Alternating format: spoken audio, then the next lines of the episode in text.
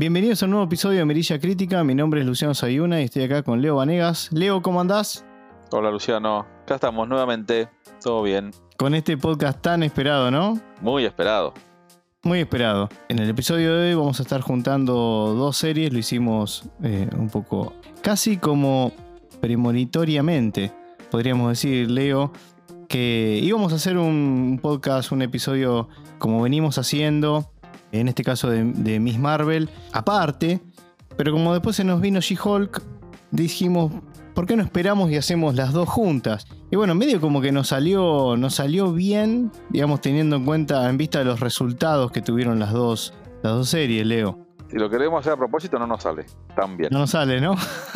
no, tan, tan, bien, no, no, no nos sale. La verdad que es como, como vos decís, íbamos a hacer eh, una y ahí nomás arrancó la otra. Y por cómo venía la mano, ahí dijimos, no, pará, pará, pará. Hagamos, hagamos, hagamos sí, hagamos, hagamos la junta porque puede ser muy beneficioso y creo que lo va a hacer. creo que lo va a hacer. Exactamente. Bueno, arrancamos con Miss Marvel. Vamos a hacerlo por orden cronológico de salida. Miss Marvel es una serie que pueden encontrar obviamente en Disney Plus. Fue una serie de seis episodios de unos cuantos minutos, cuarenta y pico de minutos fue Leo, más o sí, menos. Sí, sí, rondaban los, 40, rondaban los 45 minutos cada capítulo. 45 minutos promedio, más o menos. Era, Eran lo, lo, lo, que se venía manteniendo en la serie, en este tipo de series se venían manteniendo. Exactamente. Manteniendo. Y bueno, esta, esta en particular, Miss Marvel, siguió con esa, con esa línea. Y bueno, con seis eh, episodios. Miss Marvel está basada eh, en el personaje homónimo de Marvel. Kamala Khan, una estudiante de 16 años que es fanática del universo de superhéroes y en especial obviamente de la Capitana Marvel.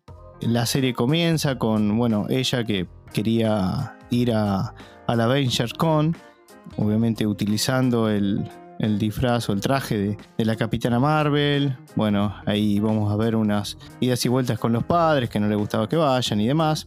Y de esa manera, en, parte de, para completar su, su cosplay, eh, usa un brazalete de su abuela y de allí, lo cual parece un artilugio inofensivo, se lleva la sorpresa de que tiene ese brazalete, le brinda energía cósmica y bueno, a partir de allí empezará a interactuar con estos nuevos, nuevos poderes. La verdad que la serie es bastante sencilla, juvenil. En el reparto tenemos, bueno, mucho una de las cosas, de las características de esta serie, si se quiere, es que bueno, está ubicada en, en Pakistán y por ende se, se, han utilizado, digamos, han participado eh, en el reparto y en la dirección mucha gente nativa del lugar. Entre ellas tenemos a la protagonista, que está haciendo su, su debut también, Ayman Belani. Y después no tenemos muchos más para, para comentar en cuanto a lo que es el reparto, ya que son actores o actrices poco conocidas, quizás por lo menos para nosotros, Leo. Salvo, bueno, obviamente después el, el pequeño cameo que tiene Brie Larson hacia el final de la, de la temporada. Leo, con esto vamos a abrir la, la, charla, a ver Bien. qué nos pareció. Eh, serie juvenil, colorida. Muy juvenil, muy juvenil, muy colorida para mí es, es, ese aspecto de la serie fue un poquito una sorpresa, pero um, tuvo una doble sorpresa también eh, para mí esta serie, esta concepción de personaje. ¿Por qué? Porque es un personaje muy nuevo. Eso hay que mencionarlo. A diferencia de todos los que ya se venían haciendo películas o series, eran ya personajes históricos. ¿no? Por ahí alguno más conocido que otro. Creo que hicimos una de Moon Knight, que no era muy conocido, pero eh, está hace muchísimo tiempo ya presente. En este Exacto. caso, Kamala Khan, como Miss Marvel, nace como personaje en 2013. Con lo cual es un personaje 2013. bastante, bastante nuevo. Pero ojo, ¿por qué menciono de Kamala Khan como Miss Marvel? Porque Miss Marvel es el manto de un personaje que no pertenecía a ella. Acá esto me gustaría eh, mencionarlo y aclararlo. Por ahí tenemos seguidores que leen los cómics y por ahí les interesa esto. Sí, por supuesto. Eh, es más, Leo, eh, y está bueno y, aprovechamos también todo lo que, lo que vos conocés sobre el personaje, cosa que yo desconozco, más allá de lo que hemos estado chusmeando o he estado chusmeando antes de ver la serie como para adentrarme un poquito más en el mundo, pero eh, está bueno porque sirve también para conocer un poco de, de dónde viene y por qué la razón de hacer una serie de este estilo, ¿no? Sí, sí, exactamente. La superhéroe Miss Marvel originalmente no fue Kamala Khan, sino que fue Carol Danvers. Hace bastante tiempo se introduce en el universo Marvel un personaje llamado Carol Danvers. La conocemos acá en el universo cinematográfico como la Capitana Marvel, ¿no? Tuvo una película antes de Avenger Endgame y ya tiene confirmada, creo, una secuela para dentro de un par de años. Pero este personaje, Carol Danvers, no nace como la capitana, nace como Miss Marvel.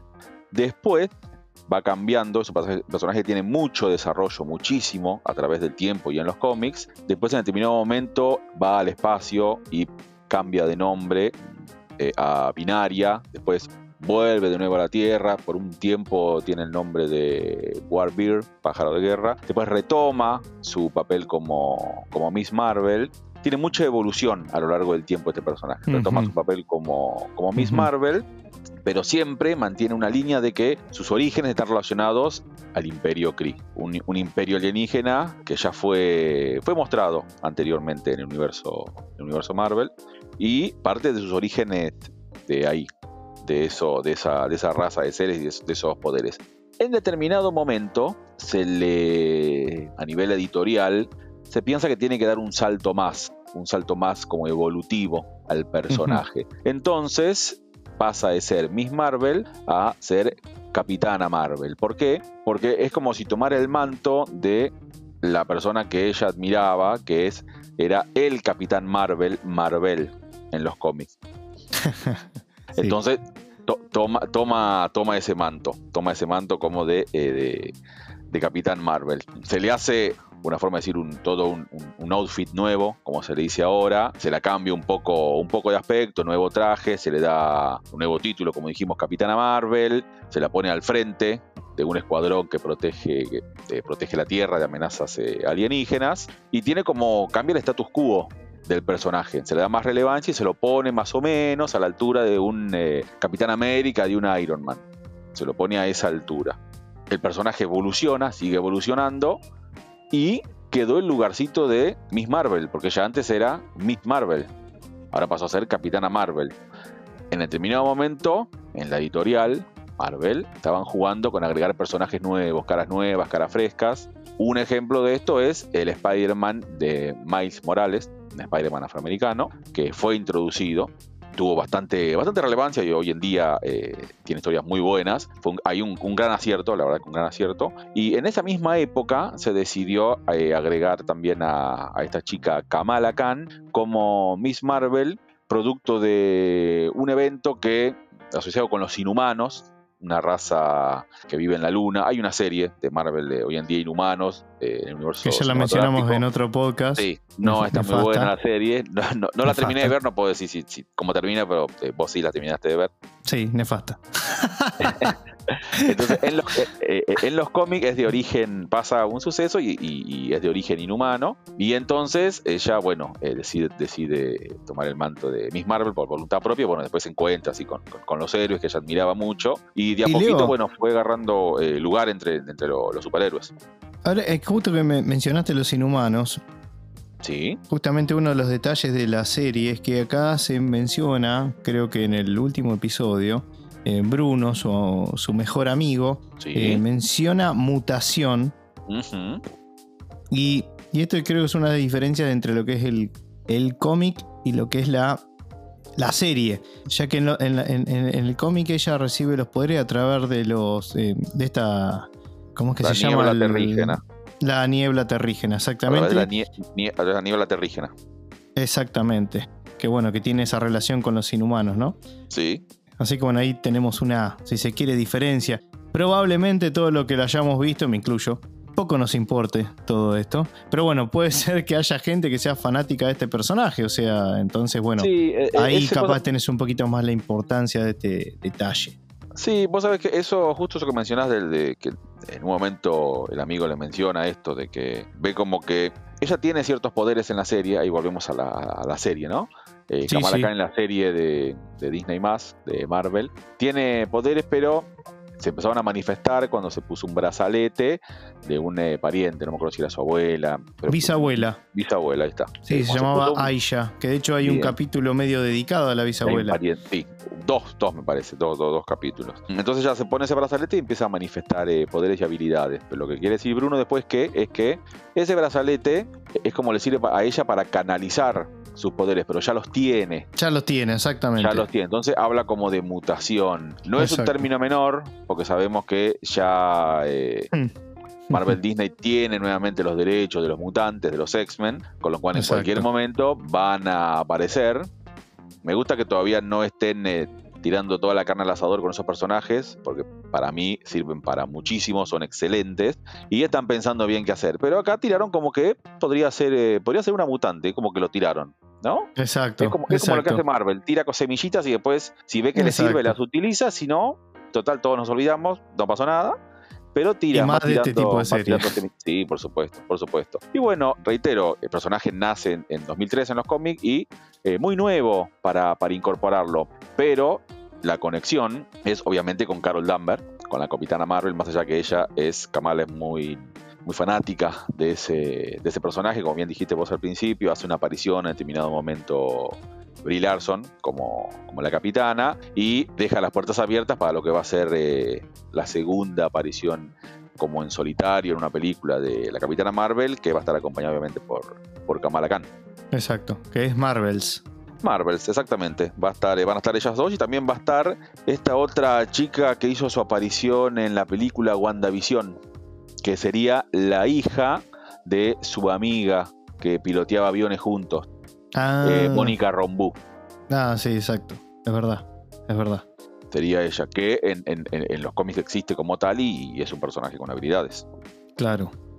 Bueno, a ver, de la serie lo que son los aspectos, y eso estamos hablando de una serie bastante juvenil, estamos hablando de un personaje de 16 años, o sea, y se muestra muy claramente, me parece que el target de la serie está claramente para, para ese, ese rango etario, con lo cual nosotros leo quizás haya cosas que no nos vayan a llamar la atención, lo intentamos ver pensando en que es una serie adolescente juvenil, pero bueno, por más que lo intentemos, ya no somos adolescentes.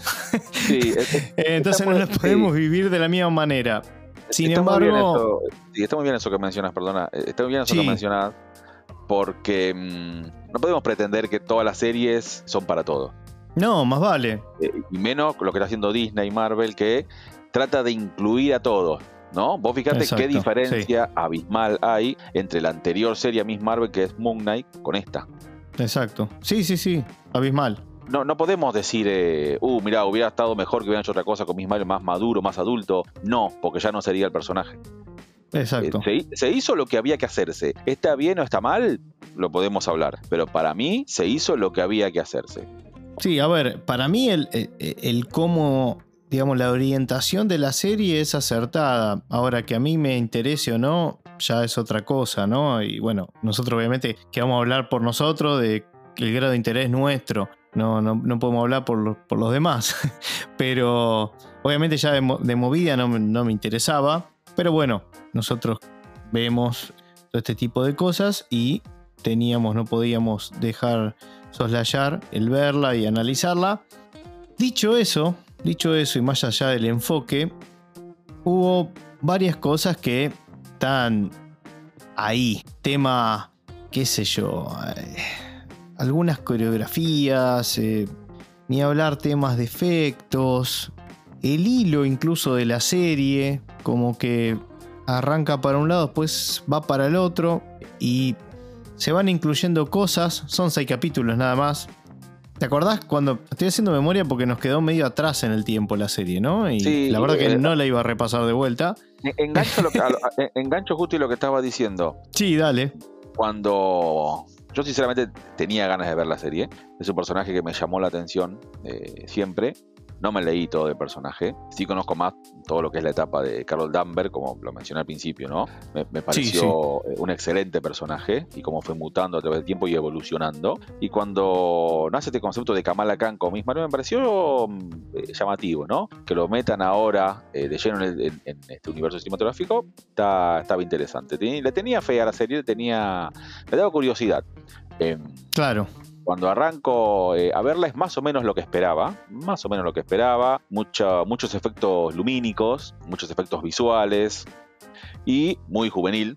Es esa, esa idea que tienen los chicos por ahí de, que tienen su, personaje favorito y quieren ser como ellos y quieren hacer cosplay y que están muy de moda hoy en día, ¿no? Hace un tiempo en realidad se va. Sí, sí, sí. Hasta hoy en día cada vez más. Eh, entonces como que refleja eso y sobre todo sobre todo teniendo en cuenta que no nos olvidemos que, eh, o sea, existió eh, Avenger Endgame, existió Infinity War, y varias veces se lo menciona acá, se menciona, incluso la chica esta Kamala Khan siempre escucha los podcasts que hace Atman, el hombre hormiga, Sí. que es el mismo personaje ¿no? que estuvo ya en, Los Vengadores y eso, y entonces como que lo escucha y el otro cuenta cosas. Entonces también hay todo un hilo, un hilo conductor en, base a la, acción de este personaje.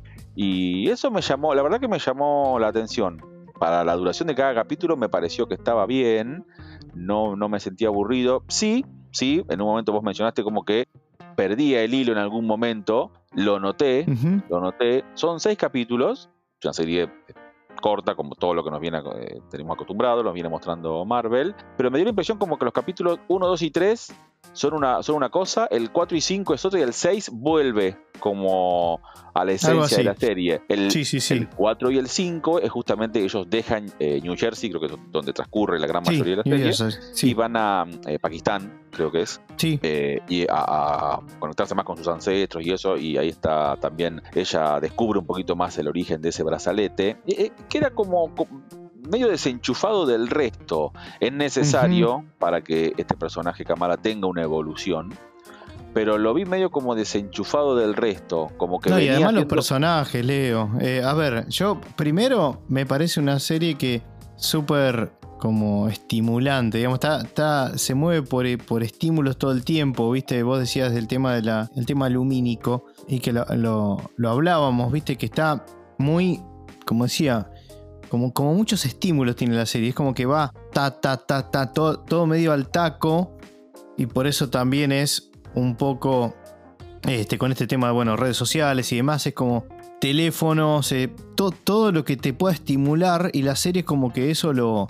lo por eso digo que está bastante bien en, el sentido de, desde el punto de vista como adolescente, como que te está marcando ese ritmo, está, está, está armada en ese ritmo que capaz que para nosotros no nos dice nada, no nos dice mucho. Me gustaría quizás escuchar a alguien más justamente juvenil, adolescente, a ver qué le pareció la serie, pero desde ese aspecto.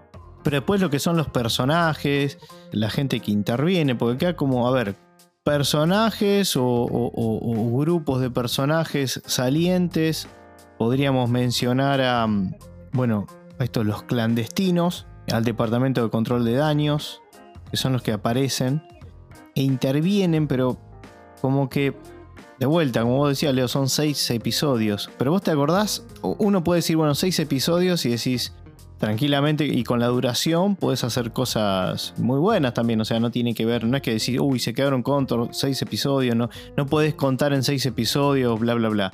¿Te acordás que estábamos en el capítulo 5 y decíamos, che, ahora, o sea, no, no sabíamos ni qué esperar? Como que no, no, explotaba nunca, no, no arrancaba, no terminaba para mí de arrancar nunca la serie. Cuando vos mencionaste recién lo de control de daños, comentemos que también este grupo de personajes también apareció en la última película de Spider-Man. Al principio, cuando se descubre que Peter es Spider-Man. Acá hacen su aparición de nuevo. Y bueno, son los que también tienen un poquito el detonante, ¿no? Que están buscando metahumanos, se los quieren, se los quieren llevar. Pero sí es como vos decís, es como que se hacía cada vez más corta, cada vez llegaba al final y no sabíamos bien cómo iba, cómo iba a terminar. No, no, no, no, no vislumbrábamos. A veces uno puede decir, bueno, va a pasar esto, esto, otro, pero como que era medio raro, porque ya en el capítulo 4 pega un giro que es medio extraño. Eh, lo mantiene en el 5 y, vos decís, pero. Claro, eso, eso, fue, eso fue lo más raro, Leo. que, se que fueran dos capítulos dedicados a eso. No digo que esté bien ni mal, sino que tenés seis capítulos nada más. O sea, es como que, che, ¿y ahora cómo resolves todo en un solo capítulo? Y bueno, fue. Nada, me parece que todo estuvo alineado a lo que venía siendo la serie. No me sorprende que haya mucha gente que ni le interese verla, que no, lo va, no, la, vi, no la vio ni la piensa ver. Y lo que los vieron ya pasó y creo que muy pocos se acuerdan de que existe la serie. Me parece que eso habla de, por sí solo de lo que quizá la serie representó en, el, en, general.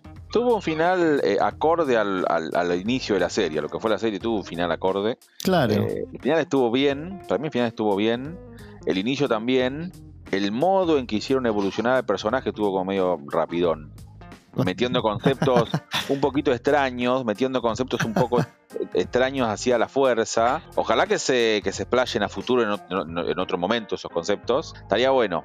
Pero fue como medio rarín, medio raro eh, esa forma que lo hicieron. No quiero decir que estuvo malo, pero como que no iba en sintonía con, con esa esencia de la serie. Que por el lado cómico me pareció que estuvo, estuvo bien, estuvo acertado. Y después vos lo mencionabas, ¿no? Los padres, protectores, no querían que ella eh, anduviera en cualquier lado. Sí, a ver, la serie está llena de clichés, ¿no? llenísimo. Sí. cliché, cosas ya mil veces vistas. Sí, sí, sí, sí. Sí, podemos decir que la chica está bien, digamos. Está bien como Kamala sí, muy bien. No, para mí muy, sí, para mí muy, muy bien. Para eh, mí muy bien, muy bien. Además, otra cosa se notaba que, se, se, nota que le gusta, o sea, este, este universo, viste, de, personajes. Se nota que le gusta, le gusta.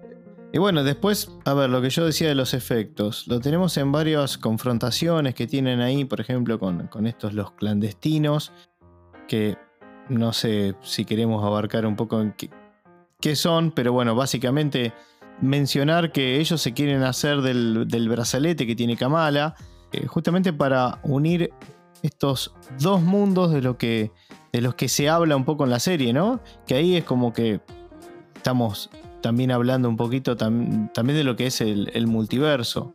Sí, se habla, se habla un poco de eso, se mete un poquito de concepto de multiverso. Para hacerlo sencillo, estos clandestinos vienen de otra, de otro mundo llamado la dimensión Nur, que prácticamente está en el, estaría en el mismo plano que la nuestra. Y, si se superponen, la nuestra dejaría de existir y la de ellos se mantendría o colisionarían ambas. Es un poquito y para eso necesitan el brazalete. Sí, para volver. Ellos quieren volver a, volver a la dimensión Nur, pero eh, al abrir esa brecha entre ambas dimensiones puede causar que ambas se superpongan y bueno, causar una destrucción. Esto que comentamos es lo mismo que se explicó en la serie, de esa forma, o sea, concreto, conciso y con agujeros por, todos lados. Por todos lados. Sí, por todos lados. agujeros, porque tampoco se lo profundizó más. Puedo de nuevo. Ojalá que en algún momento lo profundicen o mencionen algo más, pero bueno, así como lo mencionamos fue como se dijo. Eh, no, todo, todo bastante light, digamos. Y, bueno, y de vuelta hacer hincapié en lo que son los efectos. La verdad, a mí, para una serie de Marvel, ya lo veníamos diciendo, ya se venía notando. Ya se vienen escuchando voces de esto, ya lo habíamos hablado también respecto a bueno, ciertas. ¿Te acordás que se habían levantado como ciertas, no sé si eran como denuncias, pero de los equipos que trabajan para Marvel en cuanto a efectos eh, visuales y demás, como que trabajan a mil y al trabajar a mil también empiezan a tener esta baja de calidad, ¿no? Porque si vos no contás con el, con el tiempo necesario para, para hacer las cosas, obviamente como todo, como todo producto de, te dediques al rubro que te dediques, la calidad naturalmente baja. Y esto yo lo estoy, lo viendo y en esto lo, vi bastante, bastante claro. No quiere decir que con, buenos, con muy buenos efectos la serie me hubiese parecido otra cosa, ¿no? Pero es algo que la verdad no, no puedo dejar pasar, por lo menos por, por mi lado. Sí, por momentos tiene algún efecto que puede dejar un poquito bastante que desear. De nuevo, puntualmente en los episodios 4 y 5, que son estos que mencionamos, como que da un volantazo para un lado medio raro. Después mantiene un nivel de efectos eh, muy sencillo, muy básico. No es, no es el fuerte, ¿no? No es el fuerte de la serie los, los, efectos, va por otro lado. No, pero viste como que viene, viene, viene bajando, Leo, todo. pero, en, líneas generales. Sí, sí, pero yo lo que quiero decir es, no es el fuerte de la serie, entonces, si no es el fuerte de la serie, si metes un efecto, hazlo bien. No, tal cual, A- a- exacto. A eso me refiero. No es una serie Sí, que, o sí, sea, sí, que coincido. todo efecto, entonces tenés que tener todos los cañones ahí. Son, son poquititos. No, no, coincido, coincido. Pero sí, o sea, hubo un par de un par de críticas respecto a los efectos eh, a nivel general de las últimas producciones eh, de Marvel, también asociada a los escasos tiempos de producción, ¿no? Pero bueno, es algo Exacto. que está mencionado hace un tiempito y sí, se está hablando bastante de eso. Es que, es que, ¿sabes lo que sentía que estaba viendo? Una serie de, de, de cualquier, no sé, tipo Warner, ¿viste? O sea, alguna serie así abierta en el cable que vos ves y que Marvel no estaba haciendo ese tipo de serie. Siempre es como que tiene uno o dos escalones más y siempre se ha notado esa diferencia y es esperable. Me dio esa sensación. Entonces como que eso tampoco le sumó justamente quizás le, le restó, tras que encima tampoco era que me, me había gustado tanto, me venía gustando tanto. Bueno, y así llegamos al final. Leo, no- Sí, la verdad no, no hay mucho más para, para comentar. No. eh. así que bueno, pasamos a, a las calificaciones, así ya llegamos, ah, pasamos a She-Hulk. Bueno, bien.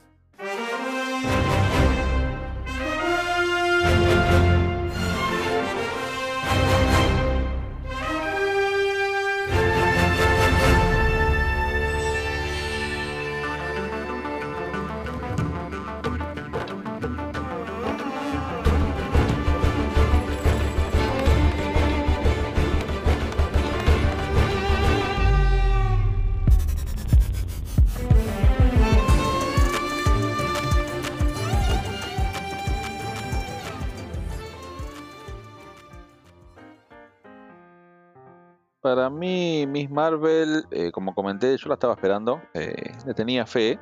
Para lo que yo esperaba, no me defraudó. Una serie de presentación de personajes, de orígenes, bastante sencilla, bastante simple.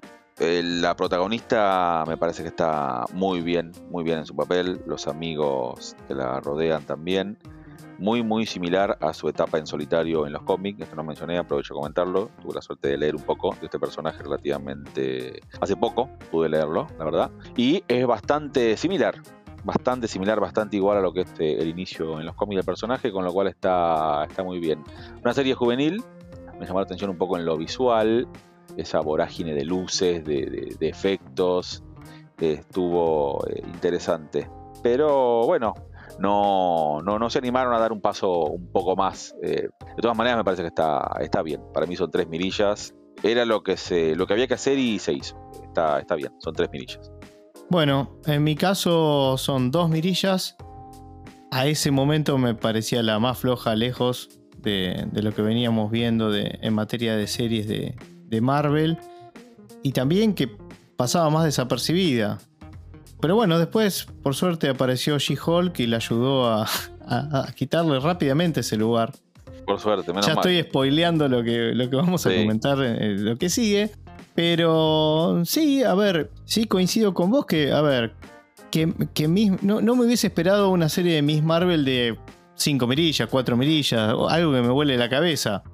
Pero bueno, nada, para mí, para mí es una serie regular y por eso cae mi puntuación, por lo menos en, la, en lo que son las dos mirillas.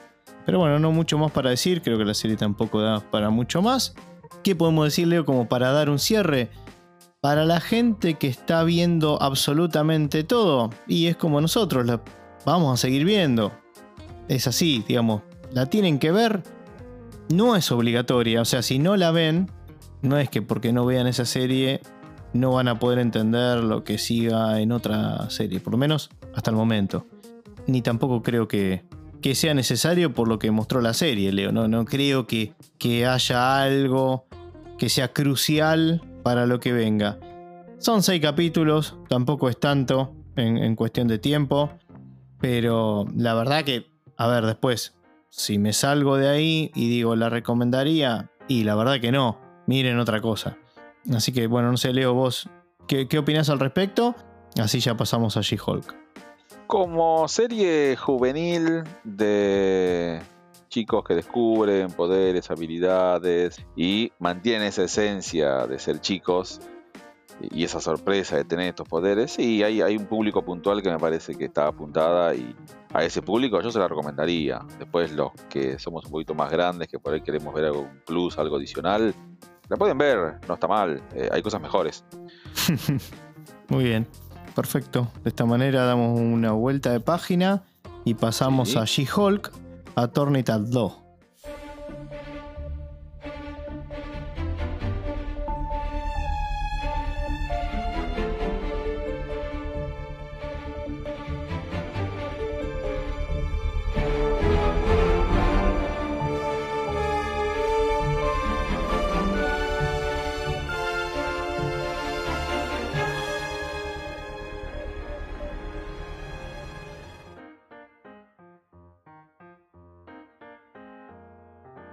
Bueno, Leo, llegamos a la más reciente serie de, Marvel.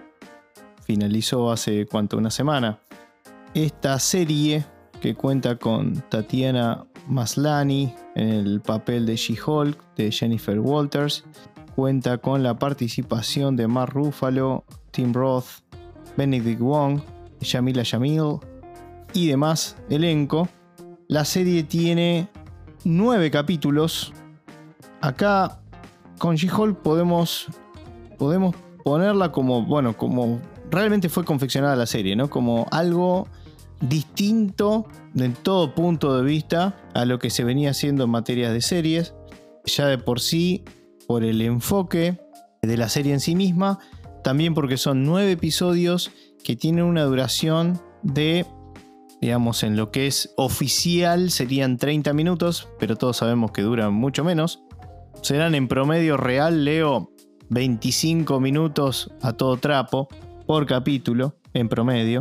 Bueno, la serie justamente trata sobre Jennifer Walter, quien es la prima de, de Hulk, y vemos en el primer capítulo una rapidísima introducción de cómo ella se hace de, los poderes y se transforma, digamos, en, en She-Hulk. Capítulo 1 es una, eh, es una cátedra de cómo presentar al personaje de principio a fin y dejarlo ya de cara a una serie propia. No todos, no todos pueden hacer un capítulo de esa forma. Bueno, bueno, muy bien. Ah, ah, ese capítulo ya, ya, ya arrancamos ahí con las. con la, con la, este, esto va a ser muy polémico, Leo. She-Hulk va a ser tremendo. Sí, sí, ya, ya no, no, no, no, no podemos sostener más. si comentáramos todo lo que veníamos hablando capítulo a capítulo, eh, es, tremendo. No, no, no, podemos revelar eso, pero. Sí, a ver, yo creo que en el primer capítulo, no sé, podemos ver eso como algo muy bueno. Digamos, decir, bueno, che, a, a la postre de lo que fue, lo que fue la serie creo que el capítulo está en consonancia con lo que es el, lo que es la serie en sí misma. Digamos que las cosas pasen así rápido, que no, no tengan. No hay como una. Como, como, que le falta cuerpo a todo lo que nos muestra, ¿no? Es como muy superficial todo. Y bueno, como vos bien decís, Leo, en el primer capítulo nos muestran rápidamente cómo ella adquiere los, los poderes de Hulk. Y vemos ahí, bueno, el primer capítulo básicamente lo, tiene con, con Mark Ruffalo. Tenemos que mencionar que principalmente She-Hulk, y también lo tiene la naturaleza del personaje en sí mismo, en los cómics, está atravesado por lo que es la comedia. ¿No, Leo? Sí, sí, es verdad. Nace. Eh, no a este nivel, me imagino, ¿no? Pero bueno. nace, cuando nace este personaje. Eh, nace de, un origen similar al que se muestra en la serie. Eh, Bruce tiene que salvar a, su prima y originalmente creo que hace una transfusión de sangre para salvarla. Acá es hay un accidente y la sangre de Bruce entra en, el torrente sanguíneo de, Jennifer. Cosa totalmente inverosímil hasta para, hasta para la, hasta la serie misma. O sea, estamos hablando de un Hulk, ¿no? Pero bueno, no importa. vamos a hacer que no, que, está bien. Vamos a hacer que está bien. Y eh, sí, el segundo renacer de este personaje en los cómics de la mano de John Byrne, tuvo, tuvo esto, esto mismo que nos muestra un poco acá la serie, eh, incluso también ese hecho de romper un poquito la cuarta pared, ¿no? De hablarle al espectador. Exacto. Eh, hay, una, hay una etapa muy famosa de She-Hulk de esta etapa de Vine, en donde porque no tenía muchas ventas. Después en esta etapa sí empezó a tener más ventas en los cómics. Y eh, aparece en una etapa ella hablando al espectador que le dice, eh, o compras mi cómic eh, o voy a tu casa y te rompo todos estos cómics de, los X-Men. Fue una etapa muy, muy buena, muy graciosa en ese momento. Tuvo mucha relevancia esa etapa. Esta actual toma algunas esencias de ese personaje. Es más que nada esa doble vida, porque ella, más allá que Bruce siempre le dice, ahora sos una Hulk. Entonces tendrías que ser un superhéroe. Ella dice, no, yo no quiero. O sea, yo soy abogada. Quiero seguir con mi vida de abogada. Y bueno, también seré, seré She-Hulk, cosa que ella no quería, pero después, bueno, termina aceptándolo. Entonces es esa, es, convivir con esa, esa doble vida de ser mujer, querer hacer todo lo que hace una mujer, es abogada y a su vez es eh, Hulk. Pero no al mismo nivel que el primo, ¿no? Que el primo, igual ya ahora ya está deformado el concepto de Hulk en, en cine. No, sí, sí, pero... Y acá lo terminaron de aniquilar. acá lo terminaron de aniquilar. Pero ese concepto de que si se enojaba, se transformaba, no se controlaba, era tipo un monstruo. Con She-Hulk nunca fue así, siempre mantuvo una forma, dentro de todo eh, bonita, y eso también lo aprovechaba ella. Claro. Jennifer Walter también lo aprovechaba un poco y se ve también acá. Bueno, justamente lo que lidia durante toda la, toda, casi toda la serie, ¿no? Entre el éxito que, que ella genera, incluso la atracción que genera para para el sexo opuesto como She-Hulk y no como y no como ella, ¿no? No como Jennifer. Bueno, eso también cliché, pero bueno, no importa eso. Pero bueno, eso lo vemos, lo vemos y el tema es a ver, no sé ni por dónde arrancar. Eh, la verdad no sé, no sé ni por. Eh, dale, dale, arranca. Comentando algo así, así vas armando la idea, capaz que te suavizas un poquito. me, menciona un poquito algo del capítulo 1. Eh, el capítulo 1 muestra, para mí, para mi gusto, muy bien. Muy bien. La tragedia eh, de que ella se convierte, después cómo sobrelleva eso y después cómo sale airiosa. Esto en una serie normal es una temporada entera. Pero acá es acá es en un solo capítulo, para que se entienda. O sea, eh, había que salir rápido de esto. Por eso digo, para mí es excelente cómo se hizo. Eh, es excelente. Después vemos cómo continuó la serie, que, es otra cosa. Ahora, el capítulo 1, para mí es una cátedra de esto justamente. Otra serie, una serie normal de otra cadena de televisión, de otro personaje, son seis capítulos. Seis, ocho capítulos, una temporora entera. Acá lo resumieron en uno en uno de, 20, ¿cuánto duró primero? Ni me acuerdo. Me parece que era más largo. Sí, sí, puede ser. Largo. pero, pero para mí lo hicieron bien. O sea, eh, fue directamente puntual. Es más, es más, ya de entrada, creo que el capítulo me parece que arranca ya andando en auto Jennifer con, con, Bruce. Claro. Y, de la nada aparece una nave extraterrestre que le, tira tiro al auto y caen, vuelcan. Los que recordamos la película de Thor Ragnarok nos damos cuenta que esa nave viene de ese mismo planeta, porque mantiene la esencia, los colores, la forma. Entonces, eh, después también se ve que como que eh, Hulk se va en una nave espacial, no sabemos dónde va. Después ya hablaremos de cuándo vuelve, ¿no? Ya dejémoslo para el final eso. Sí, sí, sí, sí. dejémoslo para el final. Tal cual, tal cual. Pero bueno, y después ya eh, en el capítulo, bueno, ya tenemos con el capítulo 2, ella empieza a lidiar un poquito con, con esto esta doble, doble identidad que tiene, que todo, a ver, todo el mundo sabe, eh, o sea, es una, doble identidad que todo el mundo sabe, no es, no es que es un secreto, ¿no? Exacto. Todos saben que Jennifer Walter es eh, She-Hulk. Por eso, una, eh, un buffet de abogados la contrata por temas asociados a, temas legales asociados a metahumanos. Exactamente. Y a partir de ahí empieza un desfile sin fin, sin fin de personajes. Sí, sí, sí. Es más, ella Jennifer muchas veces habla a la cámara y dice, ojo, no se olviden que la serie es mía, va a haber un montón de personajes, ¿no? Pero la serie es mía. Y obviamente a su aparición la nueva figurita de Marvel que pone por todos lados, que es Wong, ¿no? Que lo estamos viendo continuamente. Increíble, yo no entiendo eso igual. Nos despertamos y está prácticamente ahí al lado nuestro. No tengo nada contra el bueno de Benedict Wong, ¿no? Pero... No entiendo, la verdad que no entiendo por qué lo tienen que poner en todos lados no me genera nada el personaje, la verdad. No, entiendo el éxito. Sí, el de, sí, el de Matt Murdock, ¿no? Sí, el de bueno, sí. bueno, Matt Murdock era, un gran esperado. Un gran esperado. Claro, Gran esperado. Pero también, obviamente, es el mismo rubro, ¿no? También es abogado. Ya sabíamos que iba a tener su propia serie. Tal cual. Eh, hizo su primera aparición muy poquitito en la película de Spider-Man. Pero otra cosa, se, se venía anunciando como que iba a estar, iba a estar, iba a estar, iba a estar, y nunca llegaba, ¿viste? Nunca llegaba, sí, nunca llegaba. nunca, nunca llegaba. Es más, yo creo que la gran mayoría estaba esperando que llegara, la vieron para, para ver a este personaje. Es más, entonces la iban, la iban estirando. Le iban estirando, por eso, bueno, mírenla toda y se lo metemos al personaje lo último, como que listo, ya se clavaron la serie entera. Claro, tal cual, tal cual. Sí, sí, sí.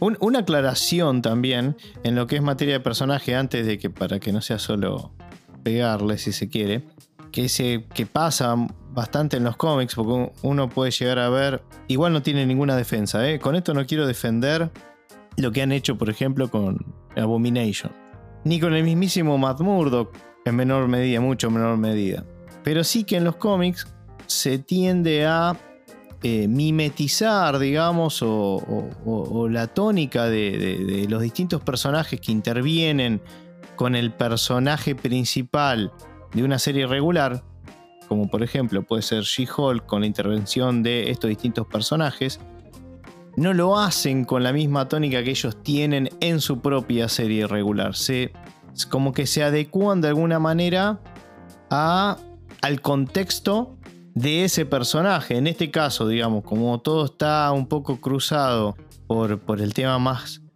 cómico, no íbamos a ver a Abomination, por ejemplo, como la vimos en la, en la peli, en la última película individual de del Increíble Hulk, que fue de 2008, creo. La mejor película de Increíble Hulk que se hizo hasta ahora. Sí, sí. sí, sí, tal cual, tal cual. Ah, bueno, hay muchos que hoy, hoy la están empezando a valorar mucho más, pero digamos, no íbamos a ver ese personaje. Porque aparte no tendría manera de combinar con lo que es la serie. ¿Sí? Eso por un lado. Ahora, dicho eso, dicho esa salvedad, o esa aclaración, también digo que lo que hicieron con los personajes para mí es nefasto. O sea, ver a, Tim Roth en ese, en ese papel, la verdad que me dio. Me dio un poquito como de. Digamos, no sé si vergüenza ajena, pero me pareció patético lo que hicieron con eso. La intervención de Wong con esta chica también en uno de los. No me acuerdo ni cómo se llama el personaje. el capítulo el capítulo 4 con Maddie C. Ay, Dios, no, no, no. Infumable. justo, estaba esperando un momento para hablar de ese capítulo. Si tengo que ser sincero, fue el capítulo que, más, que más gracia me hizo. No quiere decir que me haya, que me No, está bien, obvio, no, no, no, más vale. Pero creo que te lo mencioné eh, más de una vez. Sí, eh, sí, sí, sí. Lo vi dos veces este capítulo. También, también te, lo, dije, me parece. Sí. Me, parece, me pareció muy llamativo este capítulo. ¿Por qué? Porque meten a un personaje que es un, es un mago, que se llama Johnny Blaze. Y jugaron un poquito con este concepto de Ghost Rider, ¿no? Porque es un nombre medio parecido.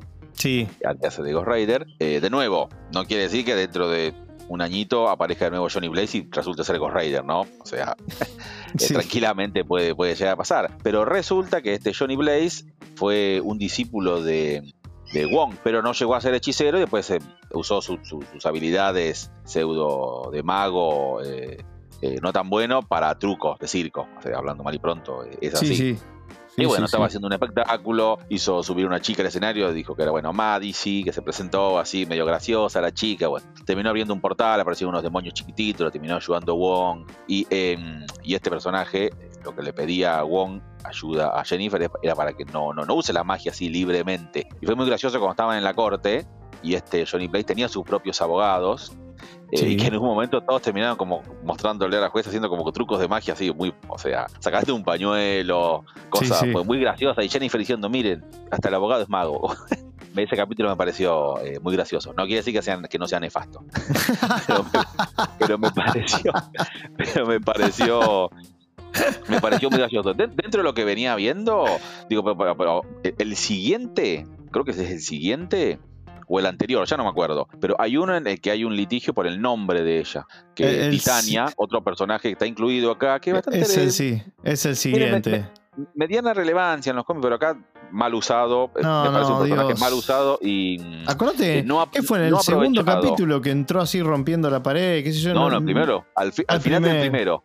Así que uh. eh, nunca supimos por qué Titania entró de la nada en medio de un juicio rompiendo todo sin justificativo, únicamente para que Jennifer se transformara en She-Hulk con, el traje de abogado y le pegara una piña y la, y la durmiera. el justificativo fue ese. Nunca explicaron por qué, por qué hizo eso. No, nunca, no, tremendo. Nunca lo explicaron. ¿Y te acuerdas que te decía, che, algún día lo explicarán? No. Y después, Sí, a eh. ver, uno de los grandes talones de Aquiles que tenía la serie ya en etapas previas, digamos, a, a- a lo que era el lanzamiento, digamos, etapa de edición de, de la serie, que fue el grave problema que tuvieron de CGI con, Ah, bueno, justamente sí, She-Hulk, ¿no? La No menor, ¿no? retocaron, le hicieron como una prueba a ver qué pasaba, la mataron por todos lados, con razón. Y eh, de todas maneras, no me acostumbré, desde el principio al final no me acostumbré a verla. Tuvo dos o tres escenas muy puntuales que dije, ah, mira, acá zafa bastante. O sea, con eso les digo todo lo que me pareció. O sea, me pareció un muñeco de plastilina que estaba ahí. No sé, no, no, no, me- chocó demasiado. La verdad, la, la serie me... Hay gente, ¿viste como las películas de terror? Cuando le hacen promoción que te dicen, esta es la serie más... eh, la serie, la película de terror que gente de- se tuvo que ir del cine porque este, devolvía o se sentía mal y no sé qué. Bueno, hay mucha gente que abandonó la serie directamente, que no pudo continuarla, aún con capítulos de 20 minutos. Sí, estaba por decir eso. Estamos Es hablando de una tremendo, serie. o sea, es tremendo. Primero, cuando nos enteramos que estaba esta serie de She-Hulk, vos Luciano ya me dijiste hace rato esta serie, o sea, no sé por qué, para qué la van a hacer. Muy bien, coincidíamos, ¿no? Pero bueno, de, de mi lado siempre había un, un- un plus de un plus de fe, siempre está, siempre está el plus de fe. Bueno, algo harán. Se había rumoreado que había problemas, que no sabían cómo largarla, tenían dudas. Bueno, ya se, o sea, Kevin Feige se, se- se las ingeniará, ¿no? Algo hará, eh, algo hará. Y si, y si sale mal, nadie se va a acordar, como pasa con Inhumano. Parece que Inhumano le hacemos promoción nosotros nada más, porque nos pasaba hablando de Inhumano Sí, sí, sí. de la serie esa. Pero bueno, sale, salió y mm, el tema este de los efectos fue bastante fue bastante cuestionado. Lo arreglaron, como vos bien dijiste después. Pero después en determinados momentos, para mí, volcaba. Y yo no soy mucho de, de- de cuestionar eso, el tema de los efectos. Soy un poquito permisivo. Sí, sí, sí. Hay, hay veces que soy bastante permisivo, pero hay un capítulo en el que la invitan a la boda Sí, a ella sí, uff. va como, va como dama de compañía. Y yo en un momento Sexto. te dije, creo que, sí, no, sí, yo te dije, hay, hay, una, hay una escena que injustificable el efecto, o sea, mal, malo. No, no, no, no. escena o, do- o dos, dos que es, Vergüenza eh, ajena. Es así. En cambio, hay otros que, que zafa, zafa bastante. Sí. A ver, a, a nivel general, eh, eh, los efectos para mí eh, son un 50%, cosa que, si tengo que ser sincero, no está bien, porque el personaje, la serie, todo en base a, CGI. Claro, ¿no? pero aparte, Leo, no, es, no es como. a diferencia de lo que estábamos hablando de Miss Marvel, Sí, no es que la vaya a justificar, pero lo que digo es que acá estamos hablando de cómo está hecho el personaje principal, ni más ni menos, que es el que más vas a ver en pantalla. No estamos hablando solamente de que en las peleas hay algo que falla, estamos hablando de ya el personaje. Entonces es más chocante, porque es lo que vos vas a estar mirando todo el tiempo. No es algo puntual, viste que si, ah, che, no me gustó cómo hicieron el, no sé, el cómo el auto se llevó puesto a, no sé, a She-Hulk, ponele. Pero si no, estuvo medio irreal y no sé qué. No, estamos hablando de ya nomás los gestos, el caminar, el, movimiento, el cómo, el cómo encaja con su, con su alrededor, con lo que lo rodea. bueno, a- a- ahí quiero, quiero hacer una mención. Hay, mm, vos mencionaste también recién el hecho este que en los cómics pasa mucho, que en determinada serie, los personajes invitados de esa serie entran dentro del tenor Sí, de esa serie. sí, sí. Hay un ejemplo muy bueno, no me lo había olvidado nunca. Estaba leyendo un cómic que era de Capitán América, pero el Capitán América cuando Steve Rogers estaba muerto, con lo cual en ese momento Bucky, Bucky Barnes, eh, tenía el manto del Capitán América. Y en ese momento tenían que enfrentarse a Norman Osborn, que se había convertido casi como el, líder de S.H.I.E.L.D., por una forma de decir, entonces perseguía a todos los Avengers. Entonces juntó a un par de Vengadores eh, en su departamento para planear, planear algo en contra de él. Llegaron algunos Vengadores, creo que llegó Wolverine, Luke Cage, La Mole y dos o tres más. Llegan, lo primero que hacen van todos a la heladera. Le vacían la heladera, le comen todo, le toman todo, se sientan en la mesa, dicen dos o tres cosas, así hay que hacer un plan y se van. Bucky se queda solo en la mesa, se levanta para la heladera y la abre y no tiene nada. Y dice, o sea, no hago nunca más una invitación en mi casa. Claro. Esto mismo es lo que pasa, por ejemplo, en la serie cuando presentan al equipo de demolición. Uf, Son cuatro personajes, cuatro personajes que en los cómics son así de un estilo Hulk, ¿no? Grandes, fuertes, musculosos. Porque hay equipo de demolición, uno tiene una barra, otro tiene una bola de demolición, otro con la cabeza, topa. No sé sinceramente si son mutantes o metahumanos en los cómics, pero aparecen cada tanto, ¿no? Son como medio de relevancia y generalmente son de un estilo de Juggernaut. Para que tengan una idea, claro. una onda Juggernaut. Acá aparecieron, o sea, nefasta la aparición, No, no, Cuatro olvidable, personas. olvidable, muy olvidable. Cuatro personas que aparentemente, y según lo que dijo She-Hulk, porque tenemos que adivinarlo, habían agarrado eh, armas. Asgard, creo que dijeron supuestamente. Sí. Recordemos que Asgard está en la Tierra, está en la Tierra, pero aparecieron y, y, o sea, no duraron nada, o sea, lamentable. No, no, Eh, no, los que no, no. Conocemos cómics, sabemos, sabemos que son ellos por una eh, cuestión visual que se ve, pero eh, esa aparición eh, no, no tuvo, no tuvo razón de ser y, y mal hecha. Muy mal, pero muy mal. Sí, sí, sí. De eso no tengo, no tengo dudas. Después, eh, a ver, ¿qué más podemos decir? Ah, con respecto a la aparición de, de Daredevil. Daredevil. Obviamente que lo vemos con otro traje. Que bueno, para algunos también. A algunos no les gusta mucho tampoco el traje. Pero en, en, en líneas generales creo que lo único que gustó de la serie fue justamente Daredevil. Sí, ni hablar el capítulo final al después, ¿no? Pero bueno. Había que presentar a Daredevil. Lo presentaron en Claro. Spider-Man, nadie se dio cuenta. Nadie se No, dio cuenta no, que era el claro. pobre. No. Entonces, bueno, po- pongámoslo en She-Hulk, que, o sea, es más, la aparición de She-Hulk, todos esperándolo y como que viste que no llegaba. Entonces, en un momento abre la puerta y dice, bueno, ya llegué. Obviamente hablando del público, Sí, ¿no? sí, Porque bueno. lo, estaban, lo estaban esperando. Eso, eso también te quería comentar. Tiene alguna de las pequeñas. Hubo muy, cosas muy pequeñas que incluso hasta ya me olvidé. Pero que, dije, esto está, esto está bueno. A ver, por ejemplo, la, la- chica me parece la protagonista. Está bien, lo que pasa es que no lo ayuda, no le ayuda la, la- serie, no le ayuda la serie a ella. Ese sí- yo la siento como muy sola, ¿viste? La tiene que remar demasiado. Esos comentarios que hace hay algunos que me parecen bastante acertados. Lo que pasa es que cuando yo veo que todo está tan flojo, ya no veo nada que lo pueda salvar a la serie. Ni hablar los personajes, esos que, que aparecen, por Dios, ese Todd, por ejemplo. Nefasto. Sí, ¿Cómo era King mencionar. Hulk? No, ¿cómo era? ¿Se llamaba?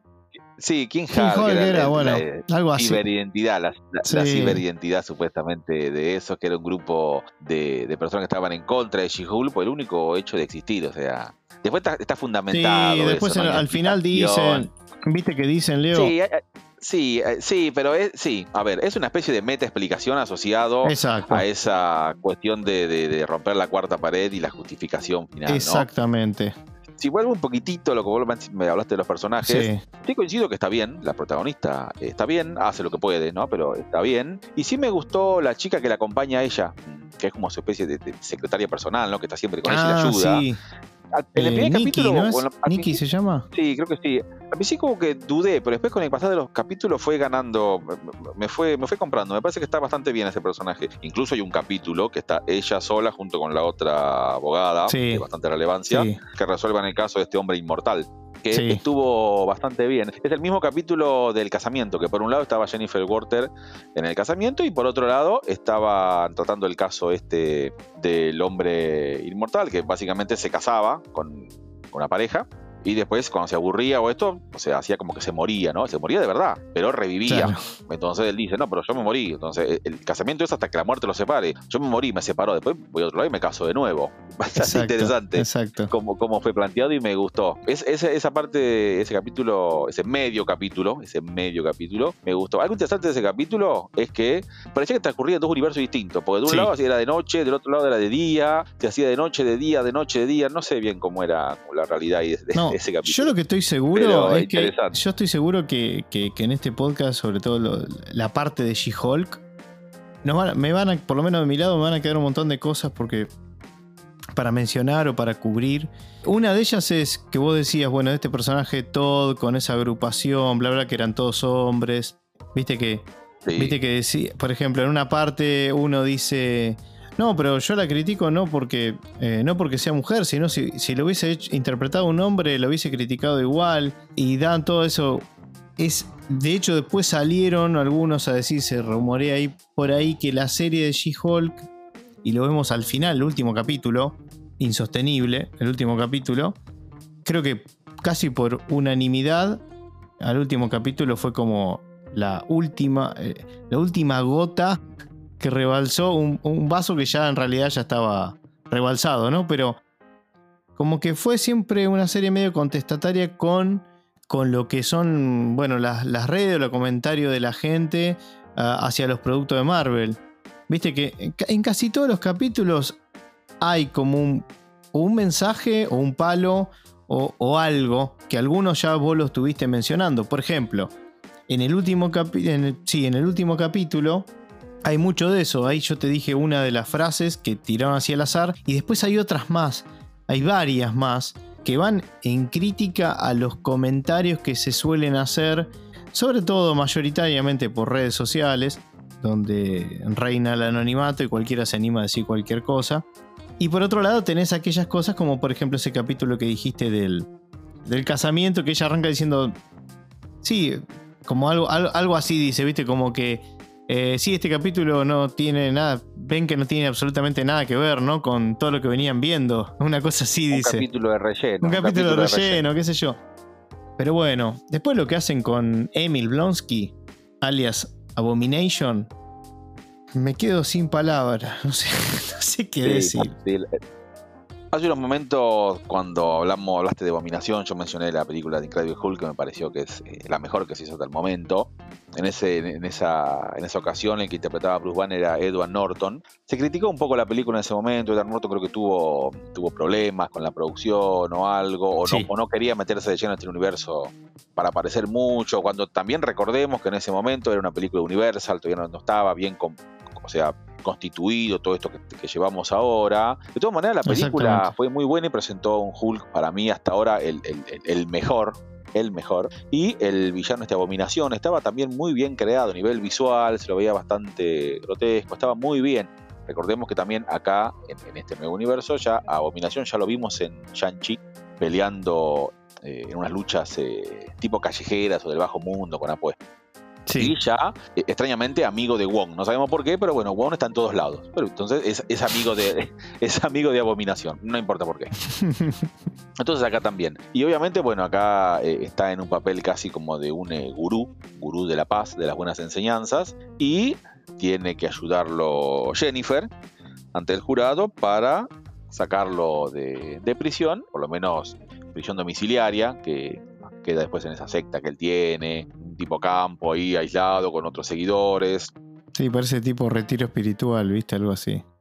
Sí, la verdad que era muy, muy flojo hasta la última escena que aparece Abominación con una, una remerita, con un cuello, manga corta, un, un pantaloncito, eh, llegando, ah, sal, saludando, saludando a todos. Yo ya ahí dije, yo ya, ya no hay vuelta atrás. O sea, de esto, de esto que estoy no, viendo, no, ya, ya no hay vuelta atrás. Y en ese último capítulo aparecen un par de, de, de, cuestiones que son de manual y ahí es cuando ya Jennifer rompe la cuarta y dice, bueno, basta acá, hasta acá llegamos porque ya es, es todo de, de, recontra de manual.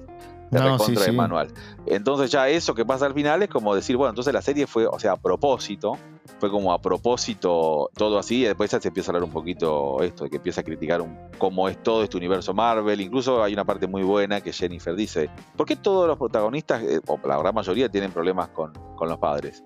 Tony Stark tiene problemas ah, con el padre, Star-Lord tiene problemas con el padre, Men sí, mencionó sí, un par más, ahora no me acuerdo. Eh, otra, sí, sí, sí, sí, pero varios. Sí, varios, varios, incluso ahí aprovecha y, y pregunta ahí para cuándo los X-Men. Sí, sí, lo sí. que sí me llama mucho. Y guiña el ojo, sí, ¿viste? Sí, guiña el ojo a cámara todo el tiempo. Sí, sí, sí, está, está muy bueno eso. Lo que sí me llama algo muchísimo eh, la atención a nivel general, ¿no? Porque más allá que eh, la serie por ahí plantea este escenario de que es inverosímil en la realidad, pero eh, de la nada ya Bruce Banner pasó a tener familia, cosa que nunca la tuvo. No, sí. no, no, no, me refiero, pero todavía no llegamos todavía a la parte final. Me refiero a, a esto de que ya tiene prima, o sea, y, y, y los padres de la, de, de, la prima hablan de Bruce también. Nunca, uh -huh. o sea, es como un, o sea, ahora, metamos ahora esto, metámoslo. Así de la nada. Total, no, no, sí, sí, sí, no pasa nada. Después en el último almuerzo también lo invitan a Matt Murdo, ya que estamos, lo metemos también a él. Lo, lo, lo, los, los metemos a todos, lo metemos a todos. Sí, sí, por eso la verdad es una serie, para mi gusto, muy, muy floja. Ya aparentemente, y por suerte, diría yo, Me parece que no va a haber segunda temporada. Yo, yo no cantaría victoria. No, yo tampoco, pero bueno. Para mí, como, viene, como, déjame. viene, como viene la mano, yo por lo que vi, yo como viene la mano, para mí está todas las chances dadas para que se cruce con Deadpool cuando haga su película. ¿Qué sé yo? Todas, puede ser. todas. sí, sí, puede ser, puede ser. Todas, todas, todas. Ojalá que no, pues Deadpool es un personaje que no me gusta. Quiero aclarar algo, ¿no? Está fantástico Ryan Reynolds como Deadpool. Nunca me gustó en los cómics, con lo cual no, no sería eh, consistente si me gustara en, en- en las películas, ¿no? Claro. Las dos películas de. Deadpool las vi, eh, están bien, ¿no? Pero si puedo ver otra cosa. Exacto, tal cual. puedo ver otra cosa. Y que esa otra cosa no sea She-Hulk. No, Pero bueno. no, no, no. Che, y a ver, vamos a, como para ir a empezar a, a cerrar Sí. este podcast. Tema Matt Murdock. Sí. ¿Te generó algo? No, te voy a ser sincero, no, no me generó nada. No, lo esperaba sí, pero eh, lo esperaba antes. Si que ser sincero, lo esperaba antes, más o menos mitad de temporada. Esa es una Sí. verdad. Después aparece, me pareció bien el momento en que aparece. ¿Qué me pareció su interpretación de Matt Murdock? Separemos las aguas, ¿no? Yo siempre digo, una cosa es la persona normal y otra cosa es la que tiene puesta la máscara, ¿no? Son, son distintas. Abajo de la máscara Ujú. puede cualquiera, estar yo, abajo de la máscara. El ejemplo puntual que siempre doy es. eh, Con reparos. el, ejemplo, el ejemplo que siempre doy es de Bruce Wayne, de Batman. Exacto. Batman abajo, Batman puede ser cualquiera, no sabemos quién está abajo. Ahora, hay que ser Bruce Wayne. ¿No? Hay, hay que tener el porte para ser Bruce Wayne. El Matt, el Matt Murdock, el actor este, no me acuerdo ahora justo el, el- el nombre. Charlie Cox. Charlie Cox, ya me gustaba desde la serie de Netflix, no vi todas las temporadas, vi la primera completa, me pareció excelente la serie. Yo ya sabía, Brillante. ya sabía que no iba a ver lo mismo. O sea, no es que me agarró de sorpresa. Lo mejor. No es que yo dije. no- Perdón. Leo, te voy a hacer entre Sí, no, por paréntesis. supuesto.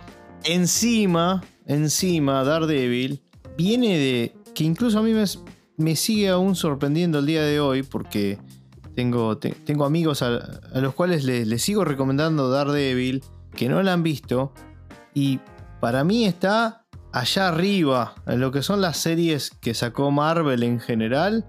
Las temporadas de Daredevil siguen siendo de excelencia para mí. O sea, para quien no haya visto la serie de Daredevil, véanla. En vez de perder tiempo mirando Miss Marvel, She-Hulk, eso, miren eso porque la verdad que está muy bueno. Y digo, Leo, para, para eh, conectarlo con esto que venís Sí. diciendo, que justamente viene de una serie, digamos, para, vamos a decirlo así, una serie apuntada más a, a adultos, digamos, mu- mucho más seria, más violenta, bla, bla, bla, a meterse el personaje en esta serie, que era un poco lo que veníamos hablando, ni bien arrancamos en la parte del podcast de She-Hulk, de que el personaje se tiene que un poco mimetizar con la tónica que tenga la, la serie del personaje principal. Entonces eso, ya sabíamos que no, no íbamos a ver el Daredevil de la serie que fue lanzada en Netflix en su momento. Íbamos a ver un Daredevil distinto. Entonces, ahí, ¿qué te pareció? ¿Qué, te pareció eso, Leo? De nuevo, no esperaba nada, no esperaba nada de, de Daredevil. Lo que vi me gustó. Por un momento pensé que iba a haber alguna, alguna acción bastante más allá de lo normal en ese momento que se meten eh, en esa guarida de estos malos y hay una pelea Sí. en, en- en como una especie de, de habitaciones muy parecido a, a lo que tenía en la primera temporada que vi una escena muy buena de pelea. Y, Uf. pero bueno, se Sí. quedó, se quedó en la nada, porque justo apareció She-Hulk rompiendo el techo, haciendo lo que sabe hacer, que es destruir cosas nada más. y Exacto. eh, no mostró. Yo creo que mucho. eso fue una referencia justamente para mí, para Sí, mí, sí, ¿eh? sí, fue una referencia. Fue una referencia a esa, sí, esa sí, sí.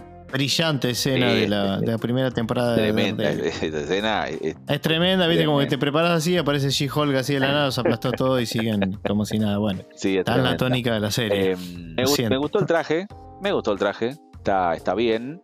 Yo también soy bastante realista, ¿no? Esperaba que más o menos sea así, o sea, lo que nos mostraron esperaba ver eso.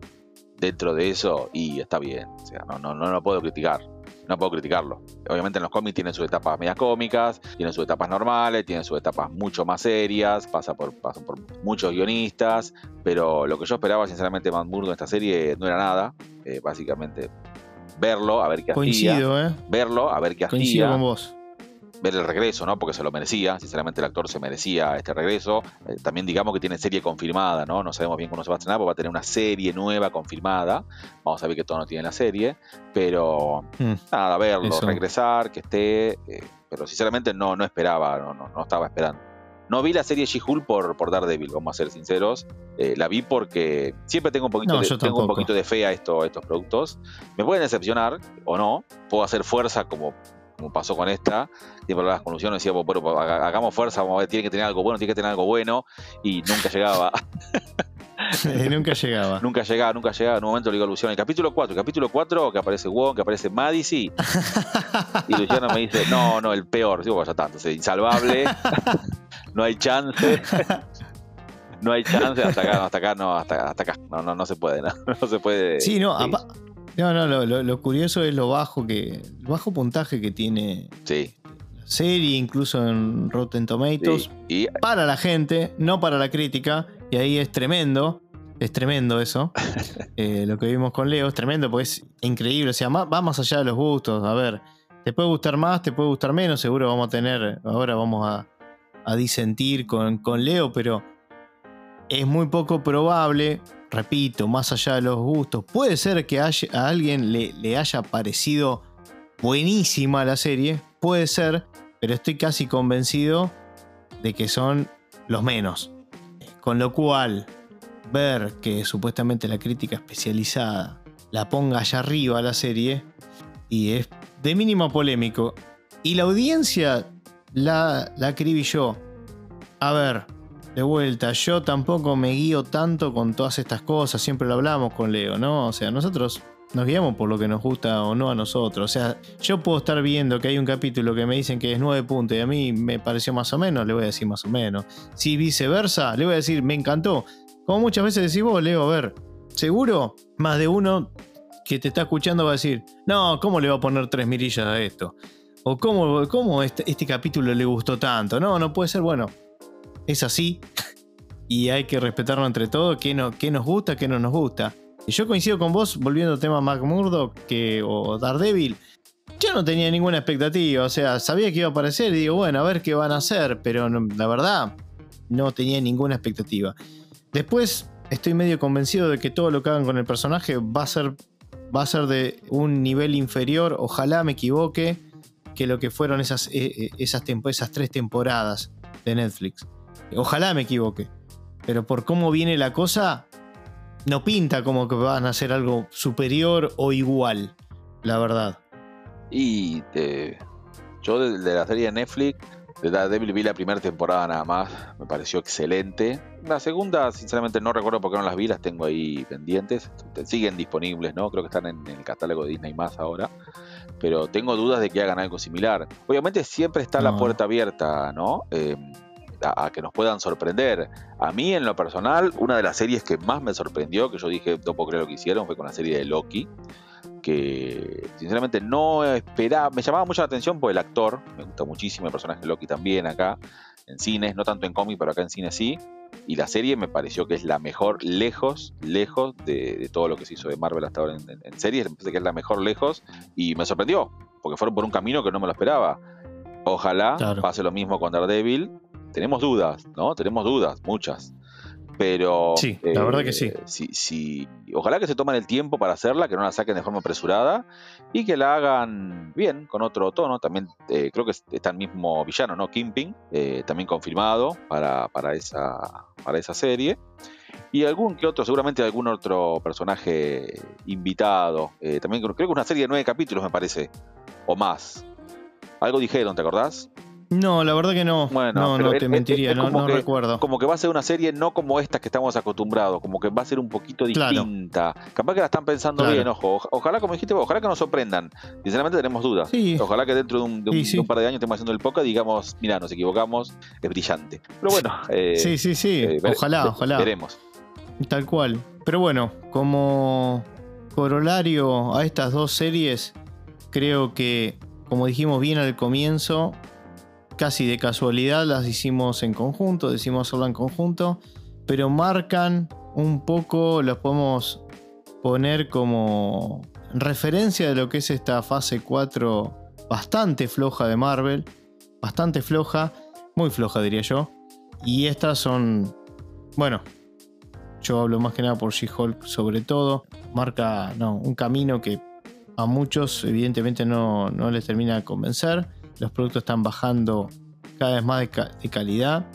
Y eso se está, viendo también en nuestros puntajes. Fíjate, Leo, que vos mencionás Loki, quedó allá atrás en el tiempo, ¿no? Eh, así que bueno, no sé si nos quedó algo más. Como dije antes, estoy seguro que va a haber más cosas que me queden pendientes de, hablar de She-Hulk porque tiene un montón de detalles para quizás compartir y, bueno, y seguir, quizás en mi caso no gustándome, pero creo que está bastante claro eh, el panorama. No sé, Leo, si querés acotar algo más antes de pasar a las calificaciones. El último capítulo estaba esperando que salvara la serie para mí. el último capítulo. no hicimos. Casi dijo pasar eso. hizo un esfuerzo sobrehumano. Eh, hizo un esfuerzo sobrehumano eh, y luchar para, para que salga airiosa la serie. No, no se pudo. Y ya es justificable con lo último, ya casi al final del último capítulo, donde ya están todos cenando ahí, tipo, tipo Toreto en familia. Y hace su aparición Bruce Banner, Hulk de la nada, como diciendo: Miren, les quiero presentar a mi hijo. Insalvable, creo que lo más flojo que vi en muchísimo tiempo. Pero Luciano sabe que es fuertísimo lo que estoy diciendo, porque no, no es normal que lo diga. Una de las cosas más horribles que vi desde hace mucho tiempo, pero no sé cómo van a justificar eso después. No lo del hijo, ¿no? Porque es sencillísimo justificar que tiene, porque tiene un hijo, ¿no? Pero esa, esa imagen, es, ese aspecto, ese CGI, eso todo. No, no, no. Es, eso fue. No, no. Eh, si no, hubiera estado eso, creo que le daba media minilla más. Pero eso ya como que lo, lo detonó. Eh, no, ¿Y lo, de Kevin, lo de Kevin, te, lo, te, lo, acepto. No, no, no, lo de Kevin te, lo acepto. Eh, eh, es, es, parte de, de, de, esa, de ese concepto de romper la cuarta pared. Sí, no, está bien. Eh, pensé que iba a aparecer. La verdad que pensé que iba a aparecer eh, Kevin Feige. ¿Ah, sí? Sí, sí. Incluso, vos sabés que incluso los productores de la serie dijeron que querían que apareciera. Él se negó rotundamente. Ah, mira. La idea es que, que apareciera, aunque sea un poquito, pero no, se negó. Se negó absolutamente. No, no pudimos. No pudimos. la cara. Sí. No, no, la cara por esta serie. Eso, no, eso me parece que estuvo, tuvo acorde a lo que es eh, ese momento en que se rompe de forma brutal la Sí, vos, vos, sabés que. a ver.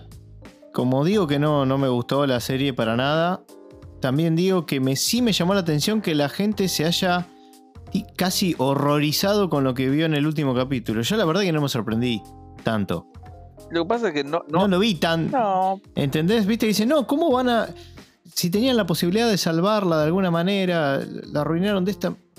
Yo para mí no había nada que la, pudiera salvar ya a esa altura. No, ya no había chance de que la salve nada. O sea, acá lo que se hizo es. Por eso que estuvo. Me parece que era eh, un camino que a mí me sorprendió. Esto que hicieron, pero, o sea, no había otro camino. O sea, o hacíamos eso o no había último capítulo. quedábamos en el anterior. Quedábamos, en el anterior. Es más, en el anterior ella dice, no, pero ¿cómo no termina acá esto? Eh, teníamos que terminar acá. Claro, exacto. Eh, era, era hacer eso que incluso eso que pasa es en el medio del desenlace, con lo cual cuando vuelve ya no hay más desenlace. No, no, no hay más. Y listo, acá terminó la serie, aquí no ha pasado nada, y listo, dentro de un par de meses nos olvidaremos de esta serie. Tremendo, tremendo, tremendo. Bueno, no sé, Leo, pasamos a las calificaciones. Pasamos a las calificaciones. Dale.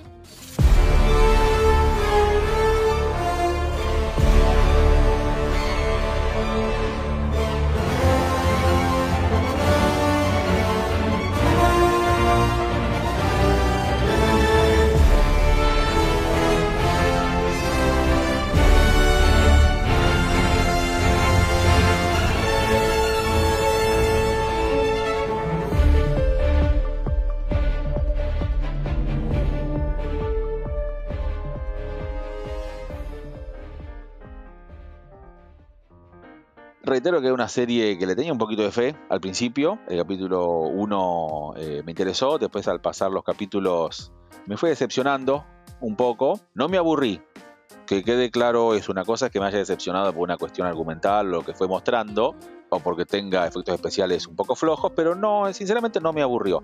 El único capítulo, sí que estoy sincero, que me aburrió es ese en el que hay una cuestión legal eh, por el nombre de She-Hulk. Ese sinceramente me aburrió. Los demás no, me parecieron eh, aburridos, incluso el 4 lo recalco, en el que aparece, tiene más relevancia Wong y ese personaje Madison me pareció bastante gracioso. Pero a nivel general es una serie muy floja, muy floja y pobre de lo que nos tiene acostumbrado, porque veníamos bastante bien, igual un poquito a menor medida desde hace un tiempo para acá, pero cada tanto con, con algo de relevancia, pero a nivel general la serie, no sé si era lo que se quería mostrar o no, pero eh, a nivel general me pareció, me pareció floja. Para mí son dos mirillas, eh, dos mirillas justas, dos mirillas justas, regular. No se la recomendaría absolutamente a nadie, a nadie. si la quieren ver, eh, la pueden ver, por supuesto. Sí, es verdad que a mucha gente le, gustó, le pareció graciosa. Es muy distinta a todo lo que se venía venían mostrando. Pero eh, bueno, son dos mirillas. Bueno, muy bien, Leo. Nos queda, nos queda claro. Bueno, vamos viendo cómo, cómo si, si, van escuchando los anteriores podcasts, cómo vamos, cómo venimos bajando los puntajes en lo que son las, distintas series, ¿no? Bueno, en mi caso es bastante puntual el tema. Una mirilla. Me parece que no tiene. No, tiene, no tengo nada que le puedo rescatar a la. Salvo la protagonista y todo el empuje que le pueda poner. La verdad lo lamento por, por ella, de alguna manera. Pero nada, me parece una, una serie desde todo punto de vista totalmente olvidable. Y claramente con una mirilla no se la recomienda. Si Leo no se la recomienda a nadie con dos, con una menos, ¿no? este. Así que nada, me pareció lo más, lo más flojo. Y le decía a Leo off the record. Y bueno, lo dije hoy también acá. Que el tema que ese lugar lo tenía Miss Marvel. Pero en otro nivel. Digamos, la verdad que no me esperaba. Bueno, te sorprendió algo así. Bien. La verdad que eh, viéndolo así, Miss Marvel parece, no sé, por, lo menos tiene un poco más de... No sé, me hace, me hace decirle, no, no, le voy a decir nada que, ya no, no, haya dicho antes, eh, la verdad que no, no amerita, pero, pero sí de que al lado de She-Hulk parece una serie por lo mínimamente normal. Así que nada, creo que que dijimos, dimos bastante detalle de lo que nos, nos parecieron, bueno, dándole un cierre a estas dos series, ¿no, Leo? Sí, podemos ir cerrando. Igual eh, eh, agrego algo, ¿no? De un poquito de lo que dijimos al iniciar, que mm, creo que después de todo lo que hablamos no se entiende por qué las hicimos juntas, ¿no?